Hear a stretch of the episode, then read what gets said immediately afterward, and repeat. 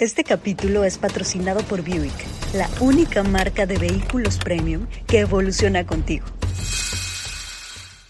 Esta es una probadita de lo que escucharás en este capítulo. Yo quiero entender cómo lidia una niña de 15 años la pérdida de su mamá. Lo primero que pensé era, si alguien increíble como mamá se va y yo me quedo, tengo que poder hacer algo que valga la pena. Creo que todo el proceso de preadolescencia y de adolescencia la viví sintiendo que la muerte estaba sentada en el comedor. Y me daba pánico tener una hija. ¿No te sentías suficientemente mujer? No me sentía mujer, punto. Yo he tenido una enorme, esto es muy fuerte, pero es la verdad, disociación con mi yo mujer ni siquiera es una teoría. La cuestión del linaje femenino biológicamente es real en el sentido que nunca se interrumpe. Las mujeres nacen con el número de óvulos que, van a tener en su vida. Entonces, de alguna manera es como que contienen a las posibles mujeres de su linaje siempre. Es como si una está contenida en la otra infinitamente. ¿Cómo mantienes una relación de pareja cuando tienes hijos, no? La verdad es que yo creo que eso te pasó a ti, pero le pasa a todo mundo y hay que decirlo. No, no tienes un bebé y eso ayuda al romance y a cogerlo. O sea, no, no, no va a suceder. Nunca que hemos querido diferenciar, o sea, poner una raya entre sexo y amor. Socialmente es como, no, yo solo cojo muy enamorada. No es cierto. Yo me hubiera librado de muchas, no digo malas relaciones, pero relaciones que no eran relaciones. ¿Hasta qué nivel? nos acostumbramos a que dolores y, y, cosas sean como una tarjeta para no crecer, para no madurar. Sin caos no puede haber cambio y sin cambio no hay evolución. Juntos exploraremos cómo transformar la incertidumbre, el dolor y la incomodidad en la magia que intuitivamente sabemos que es posible para nuestras vidas. Yo soy Aislinn Derbez y creo que los mejores regalos que puedes darte son espacios para conectarte, sentir y reflexionar. Espero que este sea uno de ellos. Hola. Oigan, pues ¿a quién creen que tenemos en este episodio de La Magia del Caos? Natalia. Y, me aplaudo sola. Y yo, bravo. Muchas Natalia gracias. Telles. Estoy feliz porque de verdad, Natalia, soy súper, súper amante de tu personalidad. me encanta, me da mucha curiosidad. Así que gracias por estar aquí. No. Te queríamos aquí desde hace mucho y ya por fin te tenemos te agradezco muchísimo que, me tengas aquí y que además ah, se aplauden los espacios donde las chicas hablan y convergen, de verdad. Se agradecen. Quiero que toquemos temas fuertes, profundos y que vayamos directo al grano. Tú perdiste a tu mamá. Sí. Desde que estabas muy chiquita. ¿Cuántos años tenías cuando ella murió? 15. 15 años. 15 años. Yo quiero entender cómo lidia una niña de 15 años la pérdida de su mamá y ¿Cuáles sientes que son como las lecciones más fuertes que te trajo esa situación a tu vida?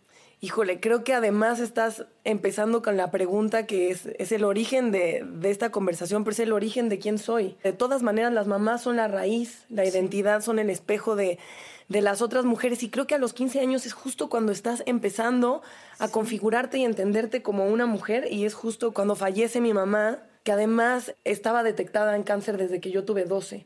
Entonces creo que todo el proceso de preadolescencia y de adolescencia, pues en realidad muy temprana la viví sintiendo que la muerte estaba sentada en el comedor. O sea, no fue algo de un día para otro, fue algo de un, proceso muy lento en donde tú sentías y sabías que ibas a perder a tu mamá en algún momento. Sí, creo que a los 12 años cuando mi mamá me dice eh, a mí, a mi hermana, nos sentó y nos dijo, me detectaron cáncer, eh, es una enfermedad lo vamos a tratar. Mi mamá intentó desde la medicina más tradicional hasta la menos convencional, porque además mi mamá no era una mujer convencional en nada. Eh, estudió filosofía, ni lista con las teorías del vacío.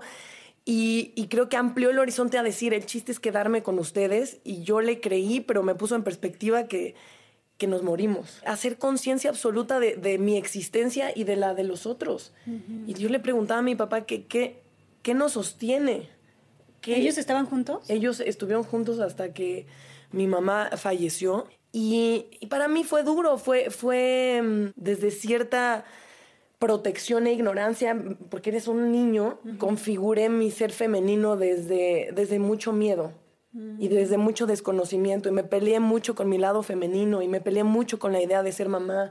Y, y ha sido un hermoso, largo camino para reconectar con mujeres para reconectar al final conmigo como mujer y tener una hija mujer. Y al final lo que, lo que marcó en mí, o lo primero que pensé era, si alguien increíble como mamá se va y yo me quedo, tengo que poder hacer algo que valga la pena. Si un poco ella estuvo aquí, me dejó en el camino, ah, tengo que hacer que el camino valga la pena. Creo que la muerte de la gente que amamos puede tomar dos caminos. Por un lado puede ser el mayor catalizador de luz, de expansión, de conciencia más increíble que alguien puede vivir.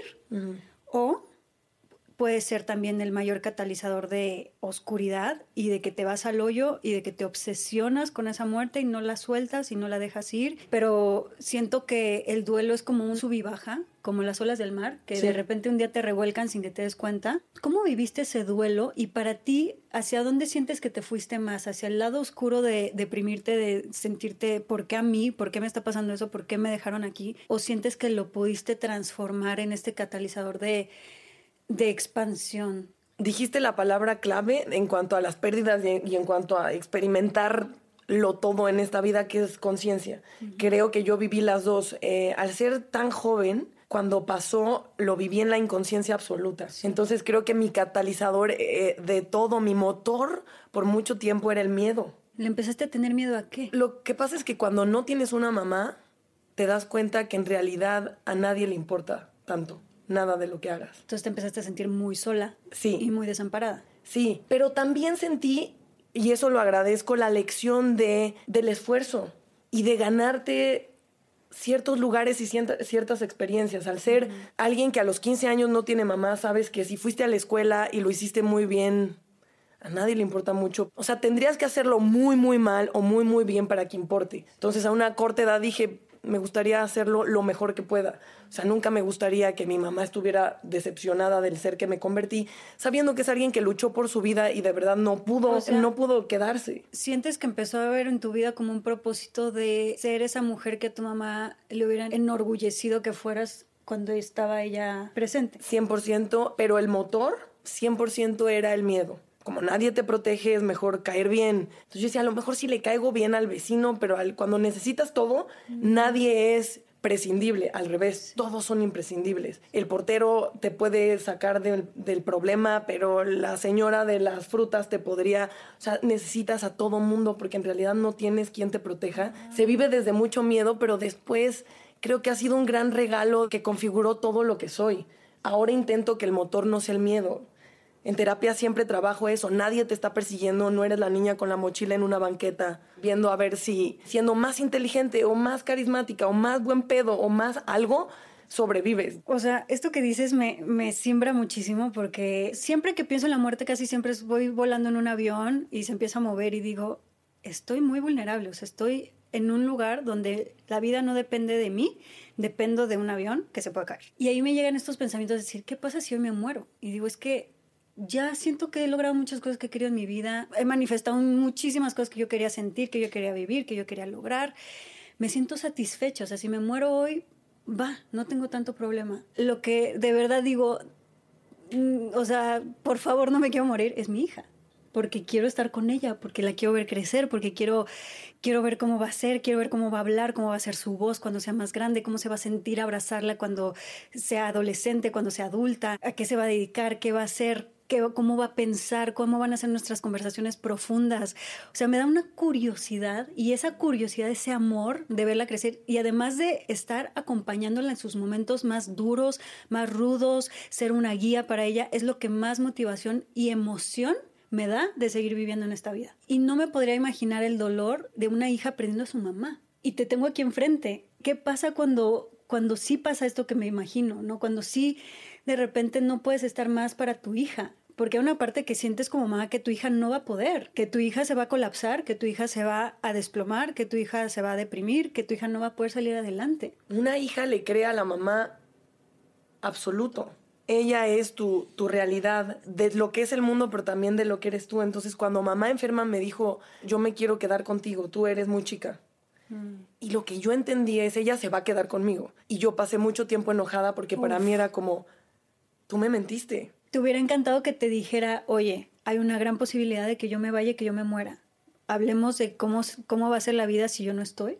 Sí, creo que al ser chica, y lo entiendo perfectamente ahora, mi hermana tuvo, mi hermana me lleva cinco años y tuvo mucha más información del estado de salud de mamá. Mm. Y creo que a mí, por ser chica, y lo entiendo perfecto, era como, le van a dar un tratamiento y, y yo le decía a mi mamá, pero nos íbamos a un hotelito en Cuautla y le decía, pero nos vamos a ir a Cuautla. Y mi mamá me decía, sí, sí, nos vamos a ir. Así es el amor y así es la fe. Estás viendo derrumbarse todo o sea, porque físicamente la gente, tú ves cuando se está yendo. Hay, hay algo en la enfermedad que es de, adiós, me estoy despidiendo. Pero ahí te das cuenta de lo importante que es hablarle con la verdad a los niños, con las cosas más crudas y rudas y que a veces pensamos que un niño no lo va a entender y es al revés. Tal vez no decirlo directo de forma horrible, pero decirlo de, de la manera más amorosa o cuidada posible, pero decir la verdad. 100%. Porque es mucho más doloroso y causa, causa mucho más trauma cuando el niño se entera que fue una mentira, porque a veces por querer protegerlos, Claro. les decimos, los envolvemos en este positivismo de que todo va a estar bien. Sí es importantísimo hablar con la verdad y decirle, oye, no está funcionando las cosas entre mamá y papá, eh, nos vamos a separar. O sabes qué, no me estoy sintiendo cómoda con, con esto. Oye, estoy agotada o sea, llevo todo el día contigo, tú tienes otra energía diferente a la mía, que a mí me pasa con mi hija, o sea, mi hija tiene la energía súper diferente a la mía, yo soy como mucho más tranquila, me canso muy fácil, necesito como estar mucho, muy tranquila. Mi hija tiene una hiperactividad que ahí te encargo. Tu hija es. Súper, o sea, tu hija es como tú, como de la tu papá. sí, sí. Incluso hasta eso, o sea, decirle la verdad en eso, decirle, oye, yo me canso, a mí me agota a veces, y me agota que a veces tú estás gritando y hablando y bailando por todos lados, es increíble, pero yo me canso y necesito espacio. Incluso esto, oye, estoy enferma, hay una posibilidad de que yo me vaya, que yo me muera. Sí me lo dijo, creo que en, parte de, la me imagino la enorme frustración de mi mamá. Mi mamá me hablaba muy directo y me dijo muchas cosas crudas para protegerme. Creo que en el proceso de que ella eh, estuvo muy enferma, parte de lo que se le escapó fue justo el discurso. De repente, que por quien te enterabas era la abuela, pero la tía, pero gente con la que yo sé que mi mamá no compartía exactamente ideas, porque la conocí, creo, bastante bien. Y entonces, ella sí me dijo, estoy muy enferma, ella sí me dijo, es probable que yo no esté, pero para mí probable era, ella se va a quedar. Para mí hay una terapia, es, ya me vi en Cuautla nadando con mi mamá. O sea, tienes 14, vas a cumplir 15. Tengo amigas adultas este, que me dicen, es que cuando se muera mi mamá me voy a morir. Y le digo, ¿sabes qué es lo más cabrón? Que no te vas a morir. No está diseñada la vida así, está diseñada para que tú vivas y tu mamá está aquí el tiempo que se pueda a darte las herramientas y si se va antes, yo de repente digo, ¿qué tan chingón era mi jefa que herramientas de los 0 a los 15 me han servido toda la vida y de verdad creo que creo ahora que ella estaría orgullosa ¿Tú seguiste sintiendo a tu mamá presente después de que se fue? ¿Qué tanto?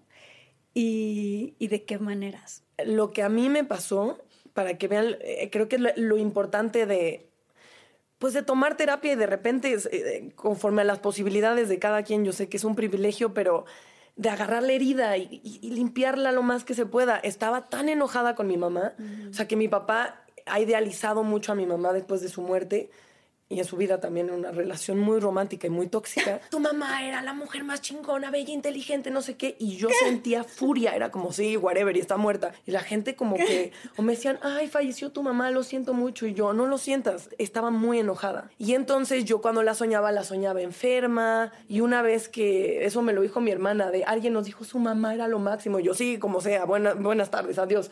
mi hermana me dijo, estás muy enojada, Nat, y lo tienes que trabajar por ti. O sea, tú estás aquí, tú tú estate bien. Y entonces lo empecé a trabajar y empecé a soñar a mi mamá bien.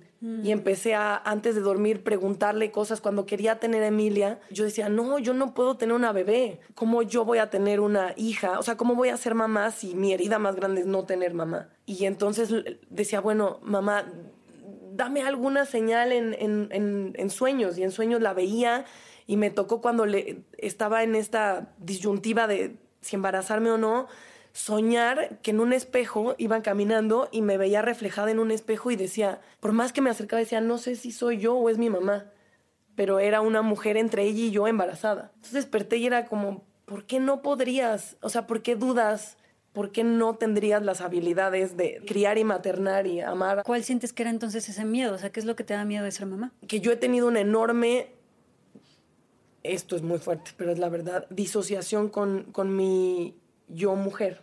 Y creo que es justo por no tener un, un espejo en el cual reflejarme o copiar o no, no sé cómo funcione. O sea, tú tienes una mamá siendo adulta, supongo que todavía te descubres ahí. ¿Y a qué te refieres con esa disociación? O sea, ¿te refieres como a que no te sentías suficientemente mujer? No me sentía mujer, punto. ¿Qué te sentías? Me sentía un ente entre, suspendido entre una adolescente, niña, ajá. ¿Y, y hombre?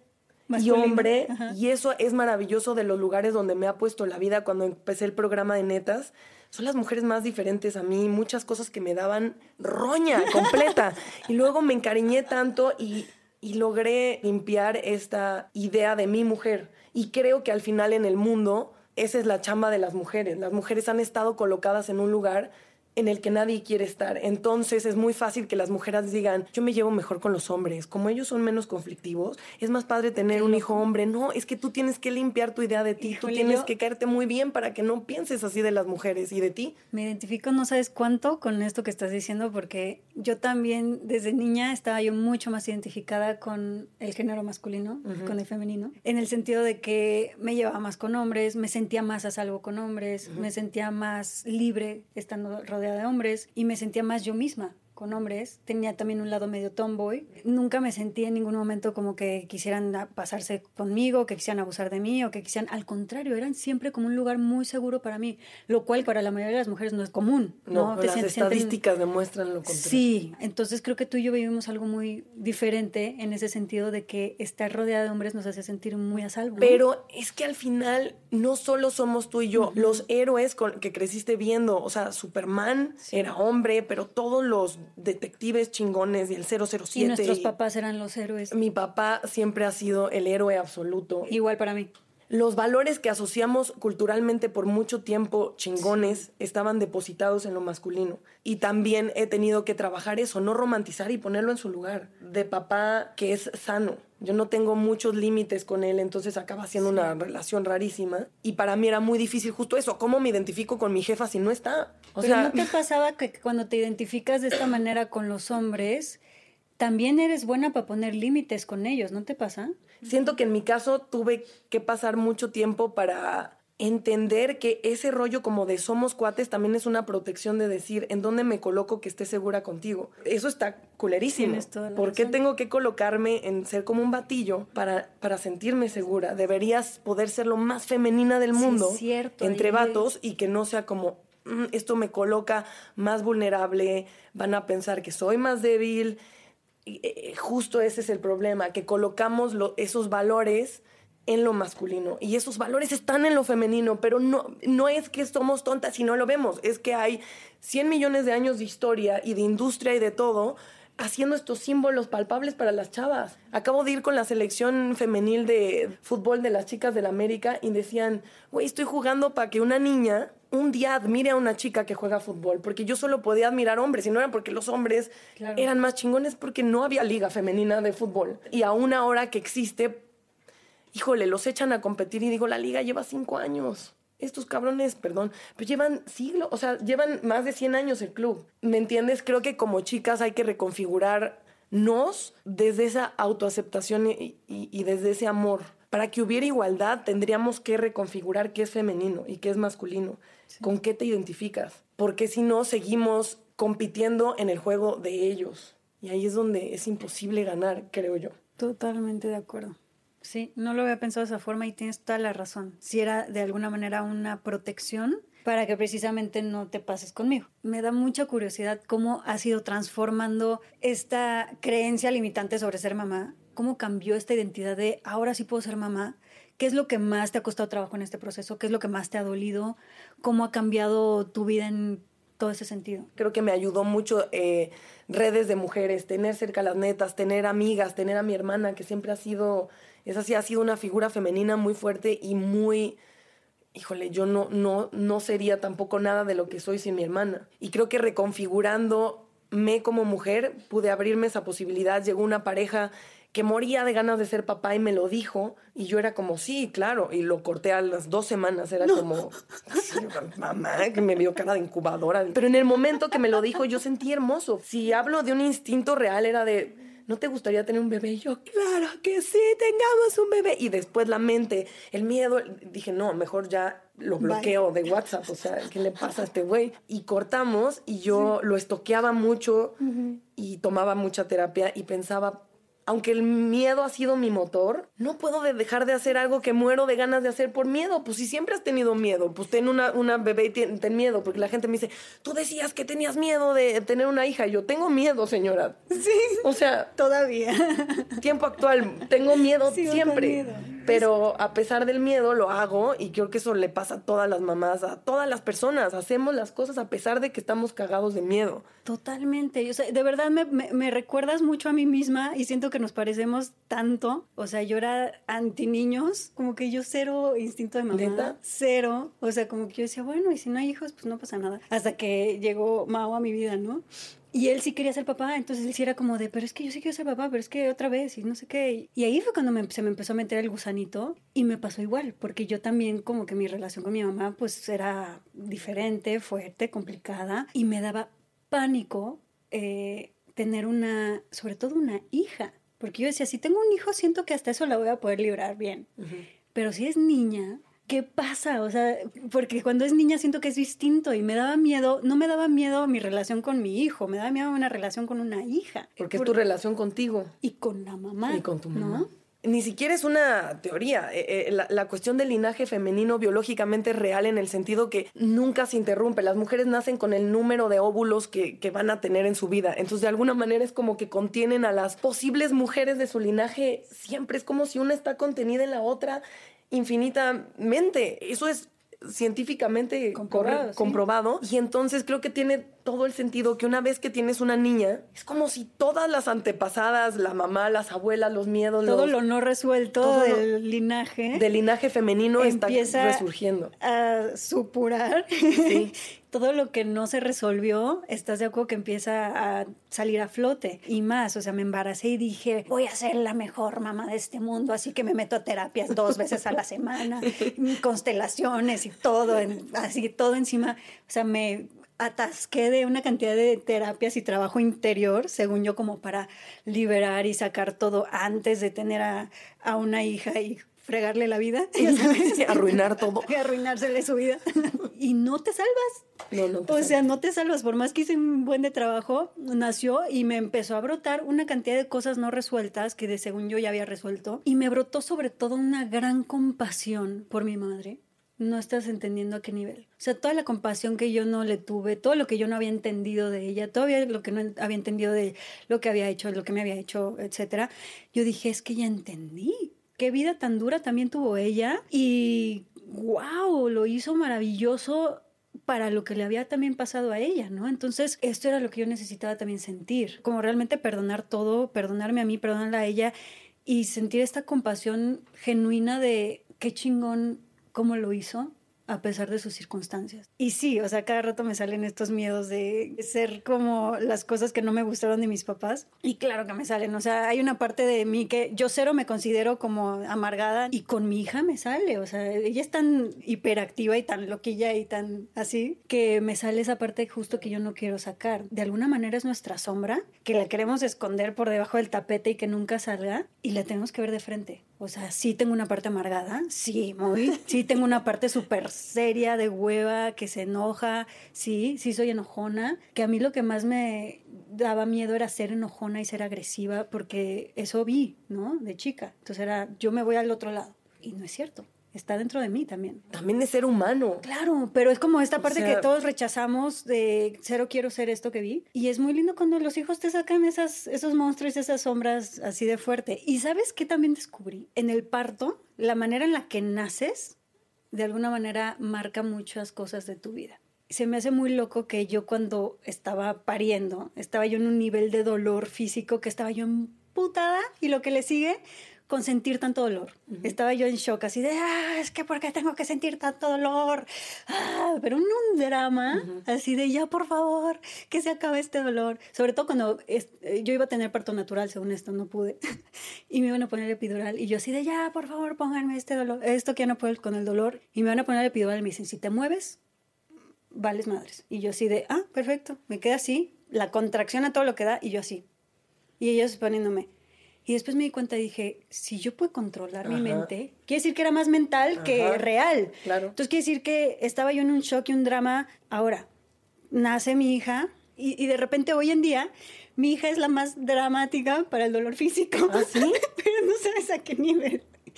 Y todo el tiempo me acuerdo y digo, ¿será que se lo pasé? O sea, 100% y estaba así de voy al mundo y lo que escuchaba era, ya, por favor, este dolor me está Pero aparte grita igual, o sea, te lo juro, una cortadita en la rodilla, ya, es que mi rodilla, no, no me puedes tocar, no me puede tocar, no puedo caminar. Y yo así de... O sea, también tiene de dónde ser histrión. Claro. Y yo dije, mira, y yo le digo, es que no puede ser que seas tan dramática. No soy dramática, me duele. Y yo así de, claro, está igualita a su mamá en el parto. Y que también está bien porque eh, significa que lo pude haber controlado, pero también, pues un parto no es de controlar, ¿no? pues si controlaste en un momento y en otro Pero me da risa que pasaron las cosas. Y luego checa otra cosa que también siento que está loquísima que marcó. La tenemos, nos dicen, no, pues tiene agua en los pulmones, hay que ponerla en incubadora por tres días, no sé qué, yo así de cómo. Y Mau y yo, súper así como dijimos, no la podemos soltar, tenemos que estar con ella todo el tiempo. ¿Qué te parece si yo voy y mientras tú descansas y luego cuando tú, cuando yo me toque descansar, vas tú, pero siempre nos estamos rotando y va uno u otro, y uno u otro. Pero nunca pudimos estar juntos con ella. ¿Y qué pasó dos años después? Misma situación, nos separamos y estamos siempre mitad, mitad, mitad, mitad. Siempre está uno o el otro. Y además, o sea, en ese momento teníamos, eh, éramos así un equipazo chingoncísimo. Y de verdad así de, wow, yo me acuerdo que nos llorábamos y decíamos, lo estamos haciendo muy bien, está súper fuerte esto de que esté en incubadora, pero estamos haciendo muy bien, esto nos está uniendo más. Y literal, la separación fue una separación muy linda, muy unida, de mucho equipo, muy similar a como fue esos primeros días de su nacimiento. ¿No está loquísimo? Sí, es muy loco, pero hablando en esto, la verdad es que tener un bebé se vuelve una chamba de equipo, pero como ¿Cómo por lo aparte. vives tú? Porque yo te veo feliz con tu novio, hombre, esposo, estás casada. Es, mi, es mi novio y la gente siempre me dice, no le digas novio, es el padre de tu hija y yo. Es el padre de Emilia, pero mi relación con él es que es mi novio, ¿sí? ¿Y cómo es eso? La verdad es que yo creo que eso te pasó a ti, pero le pasa a todo mundo y hay que decirlo. No, no tienes un bebé y eso ayuda al romance y a acoger, ¿no? O sea, no, no, no va a suceder. Es muy agotador. Considero que soy una persona muy caliente. Tuve a Emi y yo era así el iceberg de Titanic, Natalia Telles con pantuflas. O sea, animalmente era de mi bebé y... Y, no me toque nadie. Sí, era de, yo lo veía y decía, gracias, pero haz la chamba. Un bebé es como una empresa. Qué horrible analogía. que, que dos socios están tratando de hacer exitoso. Y lo importante por un rato, y creo que eso está bien, y creo que ese es un aprendizaje también para el ego y para la humildad y para la vulnerabilidad. Eh, la empresa ahí no eres tú, ni la relación, ni el romance, ni el... Es brutalmente decir, hasta aquí llegamos dándole todo a, alguien más. Siento que hasta ahora que Emi está empezando a... está yendo unas horas a la guardería para que conviva con gente que no soy yo. Salimos, él y yo, a un cumpleaños de un amigo, y, pero literal el año pasado, no sé si nos vimos mucho, no sé que, si fuera honesta, o sea, en porcentaje de relación hubo muy poco. Y estuvimos completamente haciendo equipo a, la bebé. Y ahorita creo que estamos recuperando con todo lo que podemos decir, híjole, ven a este cumpleaños, es la cena. Para mí el equipo es increíble, pero la empresa es Emilia. Y lo que dices, el equipo va más allá de la relación. Sí. O sea, creo que es muy importante también un hombre con el que puedes estar o no estar, pero el equipo va a estar, el amor va a estar, ahí es donde sí siento que se transformó lo que ustedes tenían, no es como, y estamos por separado, sí, no,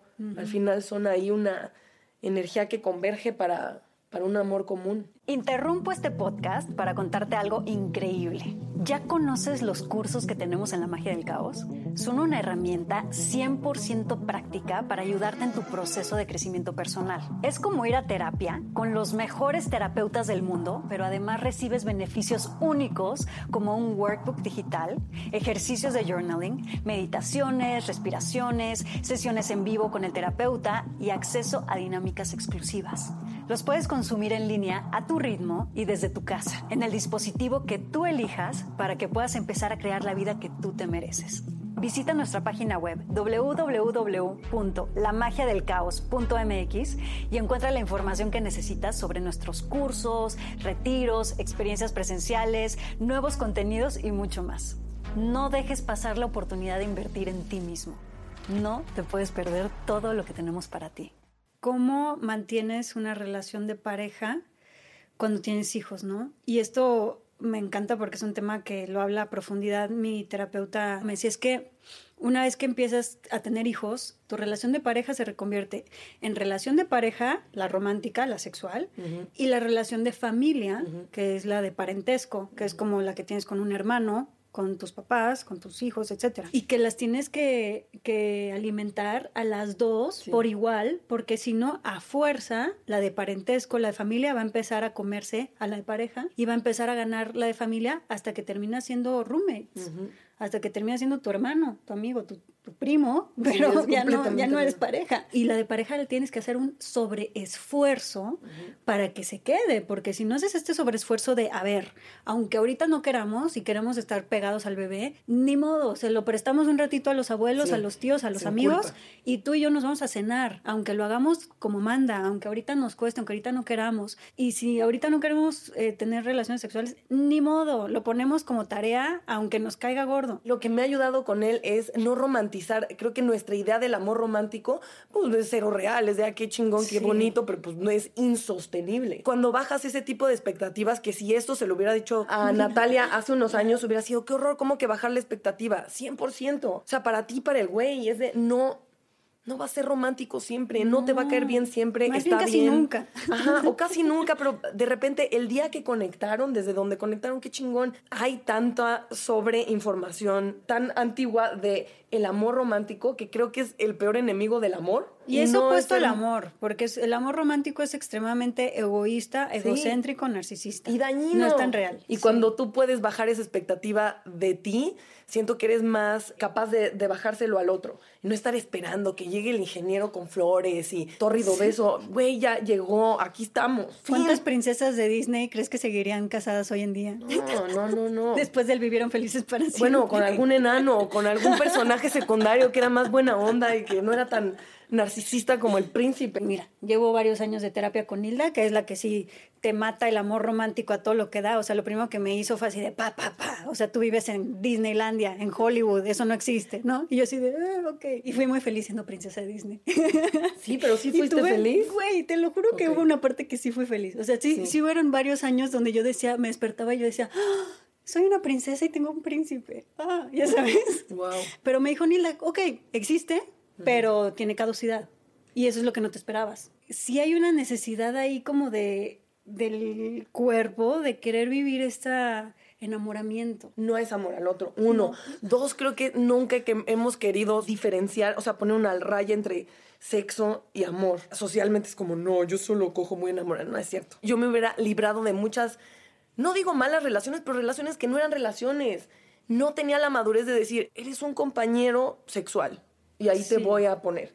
Y tú eres un compañero Eso, romántico el tiempo que nos dure. Como todo está metido románticamente en la misma bolsa, luego es de por qué no eres romántico, sexual, este familiar, afectivo, económico, ahorrativo, es de, pues, porque eso es imposible. Sí, no, chavos, no se puede tener todo en una sola persona. No busquemos todas nuestras necesidades en una sola persona. El novio no te va a dar lo que te da tu mejor amiga, ni lo que te da tu hermano, lo que te da, o sea, dejar de querer poner todos esos huevos en una sola canasta y que el novio cumpla con todas las cosas es lo peor y lo más tóxico que le podemos hacer a una pareja. Lo que yo planteo es que lo mismo, así como se dijo, una persona te va a dar todo, también se puso una estructura de relación para todos. Ah, claro. Y eso es imposible. Habrá quien sí sea poliamoroso, habrá quien pueda abrir su relación y mientras menos nos escandalicemos y entendamos a, una pareja como dos individuos, con toda la diversidad que esto trae. Ahora, yo sí creo que si te, te, empiezas a volver poliamoroso, tienes que tener un nivel de conciencia tan elevado, o sea, si de por sí tenemos rollos con uno solo, cuando o sea, todas las inseguridades, todos los miedos empiezan a salir, que se me hace súper interesante, ¿eh? Es mucha madurez. no sabes el nivel de madurez y de conciencia y de autorresponsabilidad que implica, porque te salen los peores demonios, te salen los celos, te salen las inseguridades, te salen los miedos. Es que es por eso es poliamor y energía, o sea, es hasta hacia dónde lo llevas. Todo requiere amor, sí, porque tendemos a vomitar todas nuestras cosas a la pareja, ¿no? toda nuestra basura. Yo tengo un acuerdo con Antonio, yo soy muy histérica. La verdad, soy una persona muy histérica y nerviosa. La otra vez lo hablaba con una amiga y, y me dijo, es que enojarse es delicioso. Como que sonaba horrible y dije, es asqueroso, pero es completamente honesto lo que estás diciendo. Es delicioso. En el momento es como, ah, maldito, quieres matar y quieres lastimar. y O sea, es, es pasión, es adrenalina, se siente delicioso. Y entonces, cuando yo estoy así, que quiero chingar, y yo ya sé, Antonio, o sea, el mundo sabe así, Natalia quiere joder. Entonces, Antonio me dice, voy a pasear a Güero, que es mi perro, aunque él dice que es suyo, y se va. Y en el. Y en, o sea, pasan minutos solo cuando te tienes que hacer responsable, no hay a quien toma, echarle tu mierda. o sea, me siento y todo empieza a no hacer sentido. O sea, pero cómicamente, o sea, se cambia de género de un segundo a otro, de una tragedia griega a Seinfeld en un segundo es de, soy ridícula. Sí, pero de alguna manera tenemos que sacar esa energía. Sí, pero no hacia el otro. Otra terapeuta que se llama Mar le dije, es que yo cuando mi hija se enoja, pues entonces trato de hablar con ella y le digo, a ver, yo entiendo que estás enojada, estás enojada por esto, ¿de dónde viene tu enojo? Ya sabes, yo haciéndome la, la muy acá, eh, terapiando a mi hija y me dice, no, eso es lo peor que puedes hacer. Y yo, por... Me dijo, tu hija necesita sacar el enojo con su cuerpo, porque es energía que está dentro de tu cuerpo que necesita salir. Normalmente sale echándole mierda al otro, golpeando a alguien más. Es una papa caliente que de repente la quieres, se la pasas al otro y entonces el otro agarra la papa caliente y tampoco sabe qué hacer con ella, entonces va y se la echa la culpa al otro y entonces vivimos en una sociedad demente porque no sacamos, no nos hacemos responsables de que está esa energía ahí y no la sacamos de una manera sana. ¿No? Entonces me dijo, en lugar de decirle a tu hija que se calme, que respire, que entienda por qué le está pasando lo que está pasando, me dijo, ayúdale a que saque esa energía, que le pegue una almohada, que grite con una almohada, que te agarre fuerte el brazo, decirle, mira, mi brazo está fuerte, o sea, saca la fuerza, o pégale a la almohada, o, o ponte a correr, o vamos a bailar, o algo que libere esa energía, porque estamos muy poco acostumbrados a liberar esa energía de enojo con el cuerpo. Y me pasa mucho con mi hija que a veces hace berrinches por las cosas más absurdas. Y también la terapeuta me dijo, es que no está haciendo berrinche porque quiere la paleta, está haciendo berrinche porque se le acumuló mucha emoción durante el día que no pudo sacar porque no estaba en un lugar seguro, tal vez estaba en la escuela, llega contigo y el pretexto es la paleta. Y tú quieres hacerle entender que ahorita la paleta no, que no sé qué, en lugar de estar atacando la raíz del problema, estás atacando lo absurdo, entonces la hace sentir mal. Lo mismo con la pareja. A veces nos peleamos por tonterías de por qué me serviste agua en el vaso así y nos empezamos a pelear por la, porque no es que yo te la serví así, no es que tú me la serviste así, cuando lo menos importante es el agua en el vaso, es un acumulo de lo que traíamos cargando que ni siquiera tenemos consciente que tiene que salir. Creo que yo me he enojado menos desde que acepté que soy enojona. Hay histeria en mí y mi chamba es justo eso, cómo lo gestiono, no no sentirlo. O decir no no soy esa persona, sí sí soy esa persona. Tomo una terapia que es justo de linaje femenino, me ponen a escribir cosas de expectativas eh, esta persona, ¿qué necesitas de esta persona? Lo escribo y le digo, no, pues soy un monstruo, un monstruo de, de posesión, de, de, expectativas, de no sé qué. Me dijo, no, haz las paces un poquito con que está bien ese lado de ti. Sí. entonces todo es, me acepto y me amo a mí incondicionalmente. Es como el mantra de, ok, hiciste esto mal, pero no por eso eres un monstruo y eres la peor. Es, es un mantra de, de autoaceptación. O sea, e, ese rollo de, soy una pendeja, soy un puerco. O sea, yo escucho muchas, y lo he hecho muchas veces, decirse cosas las mujeres a sí mismas que digo, culpa, castigo, culpa, castigo, y, creo que la terapia es al revés. Me encanta la analogía de la papa porque esas son las heridas en el mundo. La herida en el mundo es eh, el lastimado va y lastima. La única revolución que habría sería gente limpiando la herida para que ese mal se ahorre al mundo. Y dejar de estar aventando tu papa caliente al otro. Al otro, exacto. Hazte responsable de tu papa. Eso vine a decir. Eso vine a decir Esa es la lección de hoy, chavos. Pero sí, un poco sí. Y sí, de, como alcohólicos anónimos aquí, de decir, a ver, yo acepto que soy... ¿qué, es lo que más trabajo te cuesta aceptar de ti?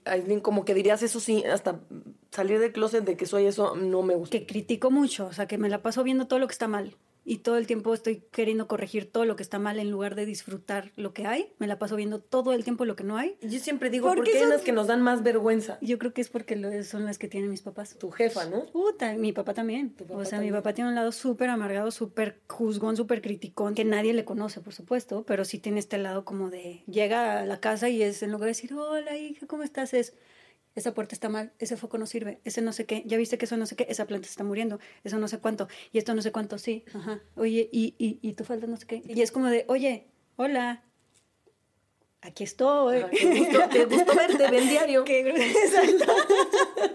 y yo soy igual. O sea, yo también llego aquí. Entonces, en lugar de decir, hola, ¿cómo están? Abracémonos todos, veámonos a la cara. Los ojos", llego y así, de, no, la planta, no, esto, no, lo otro. No, ya vieron que esto está mal. No, esto está mal. Sí, yo soy igual de repente que digo, no, súper relajada. O sea, y luego gente me dice, tú muy relajada, y yo, pues, ve a verme un sábado en la mañana, así de, Emilia no me dijo, mamá, ya no, ya se le olvidó. Yo lo que entendí en mí, justo por venir de donde vengo, es que todo cuesta mucho esfuerzo. Sí. Y entonces yo le, le, le he dado un valor muy grande al esfuerzo. La gente que se esfuerza, yo digo, qué chingona. La gente que no se esfuerza, según yo, porque además, ¿quién me dijo, no? Así de pinche huevo, me cae gordo. No funciona así el mundo. O sea, juzgas mucho cuando la gente no se esfuerza. Inte- según tú. Según yo. Es terrible porque, aunque suene de abuela, sí juzgas con la vara que te juzgas a ti. Entonces no hay fin. Es un dolor para ti, para todos los que te rodean, porque es una vara de sufrimiento absoluto.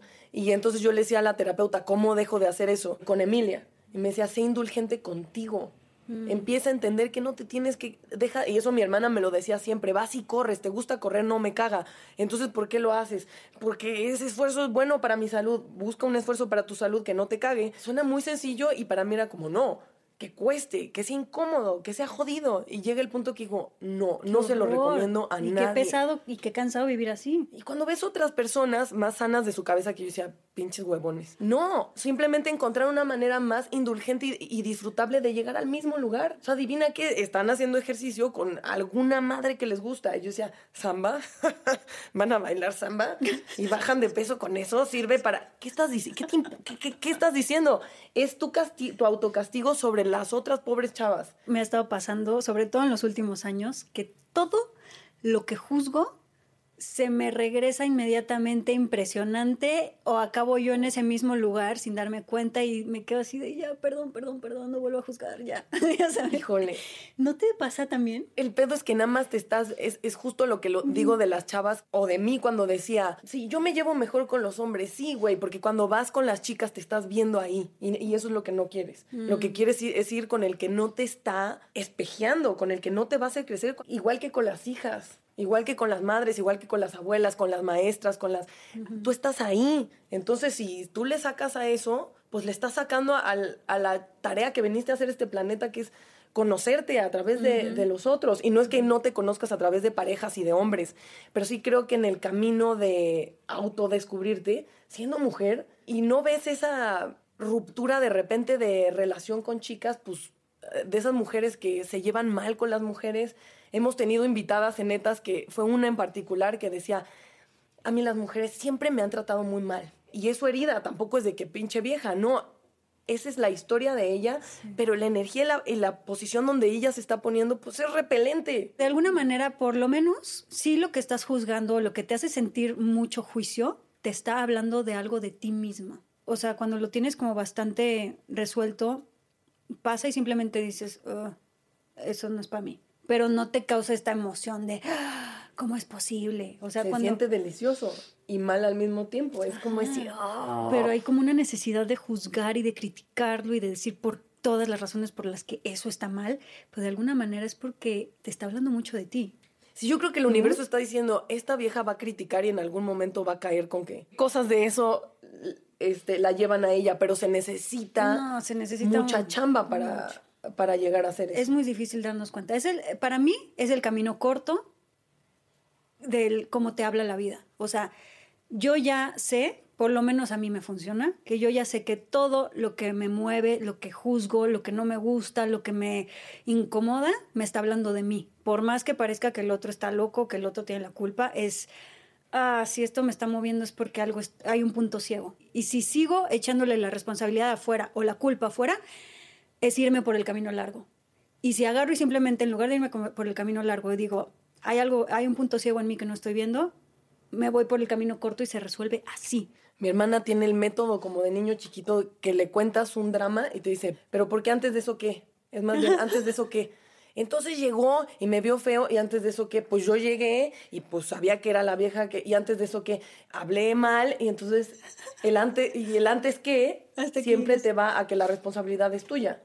Entonces es horrible ese método de mi hermana porque siempre te hace sentir que, que te estás haciendo güey. Quiero que me cuentes un poquito cuáles son las herramientas que más te han ayudado a ver a tu papá como un ser humano imperfecto y no nada más como este superhéroe que todo lo puede, que a mí también me pasó de chica, que era como de este hombre es perfecto y hace las cosas como se deben de hacer.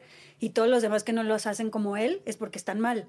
Yo con mi papá tuve, siempre lo idealicé y eh, siempre he hablado muchísimo de mi papá. Llego a restaurantes y tu papá sigue pintando desnudo, qué caga. Y yo, o sea, güey, ¿cómo conté eso? He, contado muchas cosas muy personales y locas y privadas de mi papá en una enorme idealización del personaje creativo, loco, e, excéntrico que él es. Y una vez en terapia, después de romper con el exnovio número 522, yo le decía a la terapeuta, este hijo de pesa, es que es así, es así, bla, bla, bla, y no sé qué. Me dijo, todo eso que estás diciendo, o sea, sí, sí te has leído dos, tres libros, sí has tenido dos, tres terapias, ¿cómo se llama eso? Y yo, narcisismo, ok. ¿Qué tienen en común todos los hombres de tu vida? Y yo, sí, he salido con muchos narcisistas. Este, ¿y cuál sería el primer amor narcisista que tuviste? Y yo, Juanito, no, más primigenio. Antes que, como mi hermana, antes de eso. Y yo, no quería, de, o sea, de verdad me estaba imputando con ella que hasta yo de, ¿por qué? Pero, ¿por qué me preguntas eso? No quería decir mi papá. Claro. Y creo que de hecho esa terapia ni lo dije y me dio el libro del narcisista y que vienen padres narcisistas, parejas narcisistas, bla, bla, bla, bla. Y eso no es a decir ustedes narcisistas, todo eso va a hijo de narcisista, narcisista. Y entonces también esa es tu idea del amor y buscas gente así, me dijo, hasta que no tu idea del amor sea ese, ese lazo que también tienes con tu jefe. Él es artista incomprendido, emocionalmente jodido, creativo y divertido, pero inalcanzable. O sea, toda esta idea y luego veía parejas y todas iguales. Siempre artistas, siempre locos, siempre una relación rara, muy en el amor romántico, juegos de poder, tonterías y luego yo enojada de ¿por qué no funciona? tenías todos los ingredientes para que no funcionara. y entonces ese libro me craqueó porque fue a lo que yo no quería que era decir, ah, entonces no eres un héroe, entonces eres un pendejo, el peor, maldito, vago. A toda persona que pones en un pedestal eventualmente lo vas a tener, terminar demonizando. Entonces, siempre, si endiosas a alguien, en algún momento esa persona que endiosas va a ser humano, como cualquiera, va a cometer errores, como cualquiera, y en el momento que ese, en, ese Dios, que es para ti, comete un error, lo vas a demonizar y vas a decir, me engañó, me hizo, no sé qué. Y esto pasa con todo, ¿eh? O sea, desde parejas, papás, hijos, gurús, maestros, todos. Por eso no está bien endiosar ni al gurú, ni al maestro, ni a la pareja, ni a nadie, porque el día que esa persona sea humana o mienta o, se, o la cague o cometa un error, de verdad se te cae el mundo encima y terminas entonces pensando que nada de lo que esa persona dijo entonces ahora tiene validez, que tampoco está bien. No. Porque no es cierto, claro que dijo, dicen muchas cosas válidas, o sea, y te vas al otro extremo de demonizar a la persona. Y de verdad es, está mal. Yo estoy en el proceso justo de decir, ni, ni genio ni el peor, o sea, encontrar a mi papá como en, en medio. Y la verdad estoy en ese proceso. Mentiría si digo, ya lo acomodé es una relación muy complicada y yo no sé el límite con él, yo. O sea, yo decía, él no tiene límites. Dije, yo no tengo un límite con mi papá. O me peleo con él y es de, en una hora vete a tu casa. O es de, ¿sabes qué? Vámonos a Garibaldi, jefe. Háblale a tus amigos de la plástica. ¿Me entiendes? Y, al día siguiente es de, porque tú andas con puros vagos de la... O sea, sí.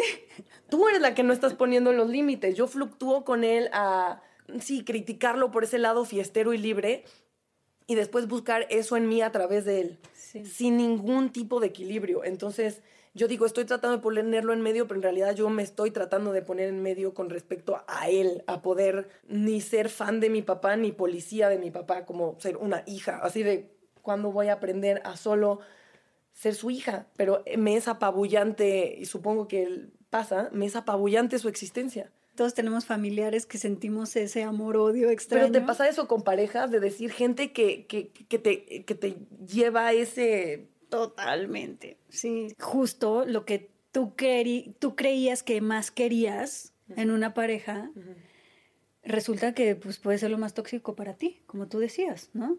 O sea, normalmente cuando no hemos trabajado ciertas cosas nos sentimos atraídos a lo que nos va a dar en la madre. Y normalmente es porque todo eso que anhelamos ser nosotras o anhelamos cumplir nosotras, pero sentimos que nos queda muy grande o que no lo vamos a lograr o que está muy difícil serlo nosotras, es lo que queremos que sea nuestra pareja. Y lloro, ¿no? Y yo no puedo con esto.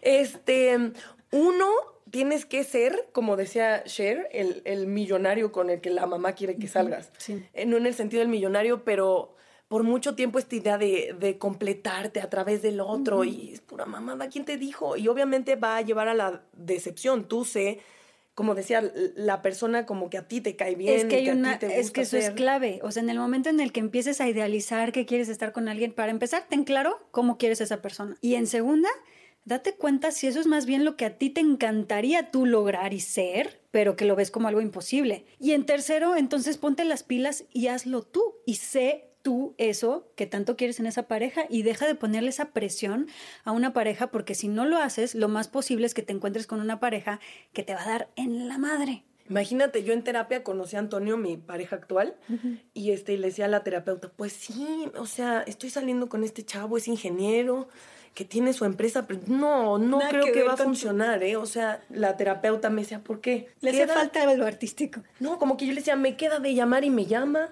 y luego queda a las dos, llega una 59. Siento que algo está faltando, y me decía, ¿qué está faltando? Y yo, como que lo veo muy normal, un adulto como muy sano, la otra, claro, se reía y me decía, ¿te estás escuchando? Y yo de verdad no me estaba escuchando. Yo decía, no, algo, algo está faltando. Y ella me decía, es que lo que está faltando es, es, es el drama.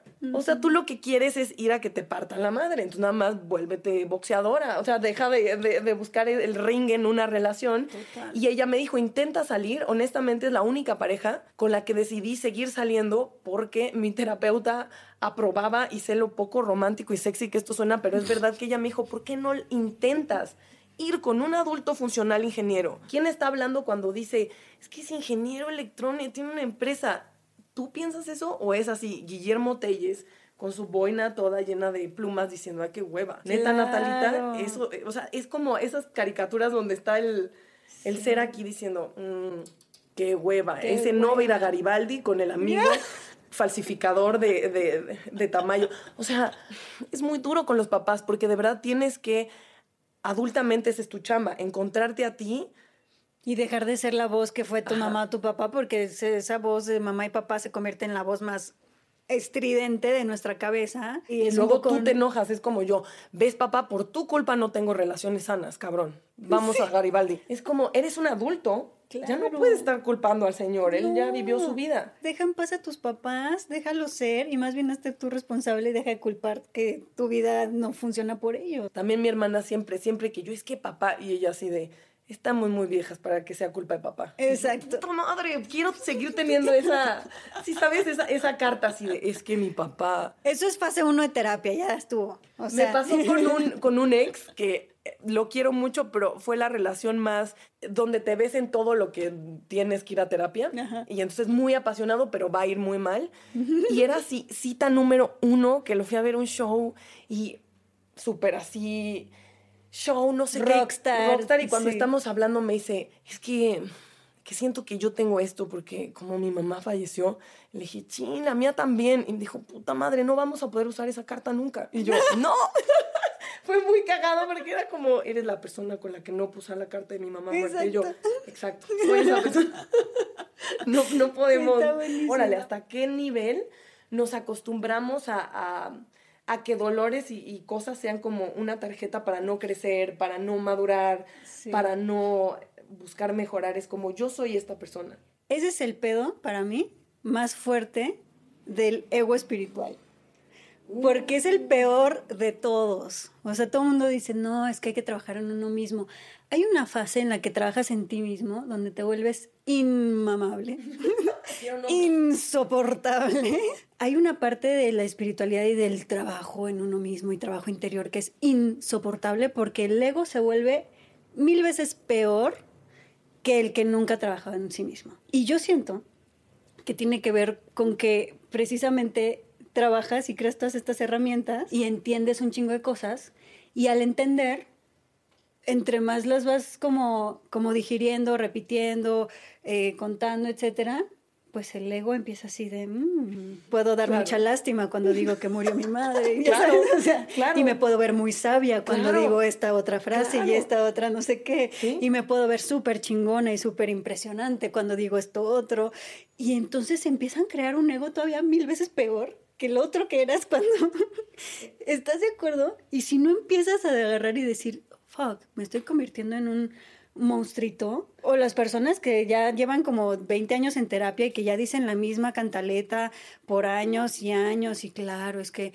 y se victimizan y es que yo, pero bueno, y la vida y, y que traen como ya el mismo cuento para todos lados, no nos damos cuenta o no se dan cuenta que están de verdad metidos ahora en este otro hoyo que es como este ego espiritual. Y yo tengo un amigo muy querido de hace mucho tiempo y no lo quiero, luego no lo quería ver porque decía, siempre saben más que tú. No, él al revés, como que siento que yo sentía que yo sabía un chingo y ah. cuando hablo con mi amigo, pues él piensa diferente a mí. y ah, mi hermana me dijo, no lo dejes de ver porque mm. a veces como ese ego también es que estamos con lo que pasa con las redes, ¿no? Te lanza lo que a ti te gusta. Entonces, y ya nada más quieres, exacto, ya nada más quieres convivir con gente que te entiende, con gente que piensa también, que va a terapia también, que cree en los ángeles también, que ya sabes, y ya te voy a convivir con la gente que no. Y eso es un gran error. O sea, no te están haciendo pensar otra vez diferente.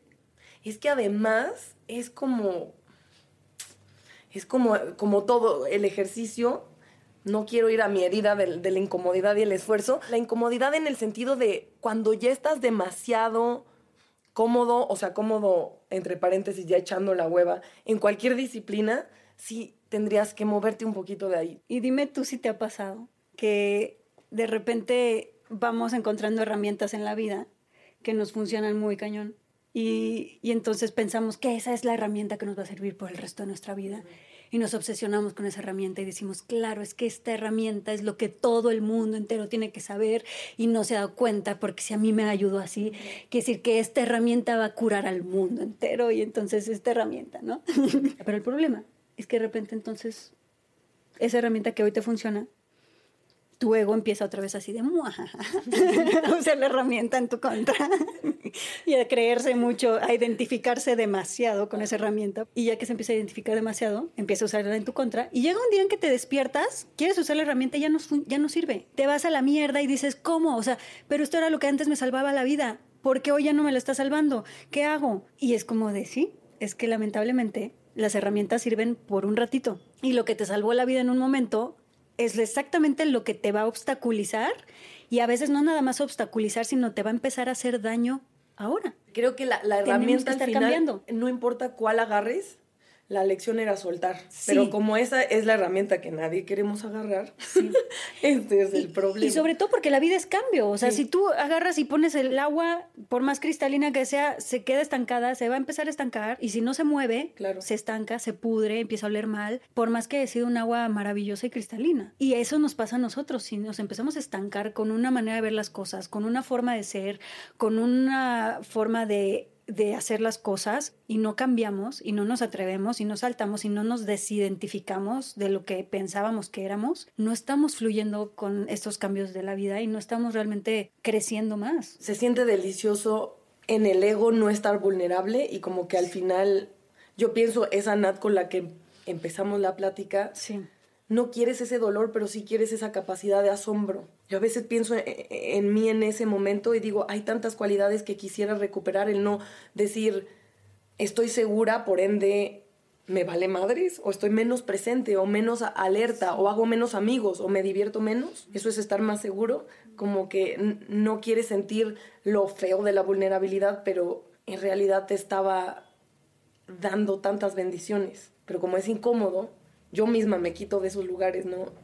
¿Tú qué sientes que vas a hacer diferente para que tu hija sí se sienta acompañada, sí se sienta sostenida, sin sentir que estás coartando su libertad? No sé qué tipo de mamá soy todavía. Tal vez no lo sepa hasta que ella hable, ¿no? Ella será la experta de qué tipo de mamá soy. Pero yo estaré. O sea, yo todo lo que le pido al universo es estar. Mm. Eso es lo que a mí me faltó y hasta ahora ese es el regalo que he tenido. Yo estoy eh, cuando tengo miedo tomo mis terapias, yo, yo estoy e intento mejorar. No sé en qué va a resultar, pero el día que, porque puede pasar, muy probable, Emilia, adolescente, me diga, eres la peor mamá del mundo, le voy a decir, aquí estoy, estoy intentando.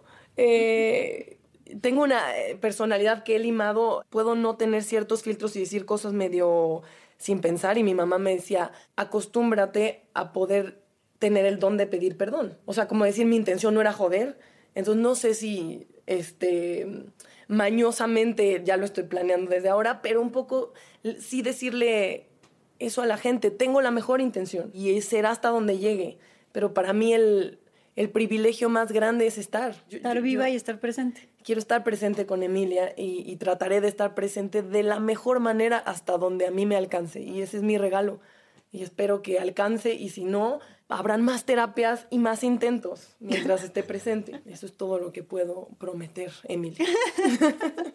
Muy bien, seguramente Emilia verá este capítulo en algunos años. Imagínate. Ojalá sí. Sí.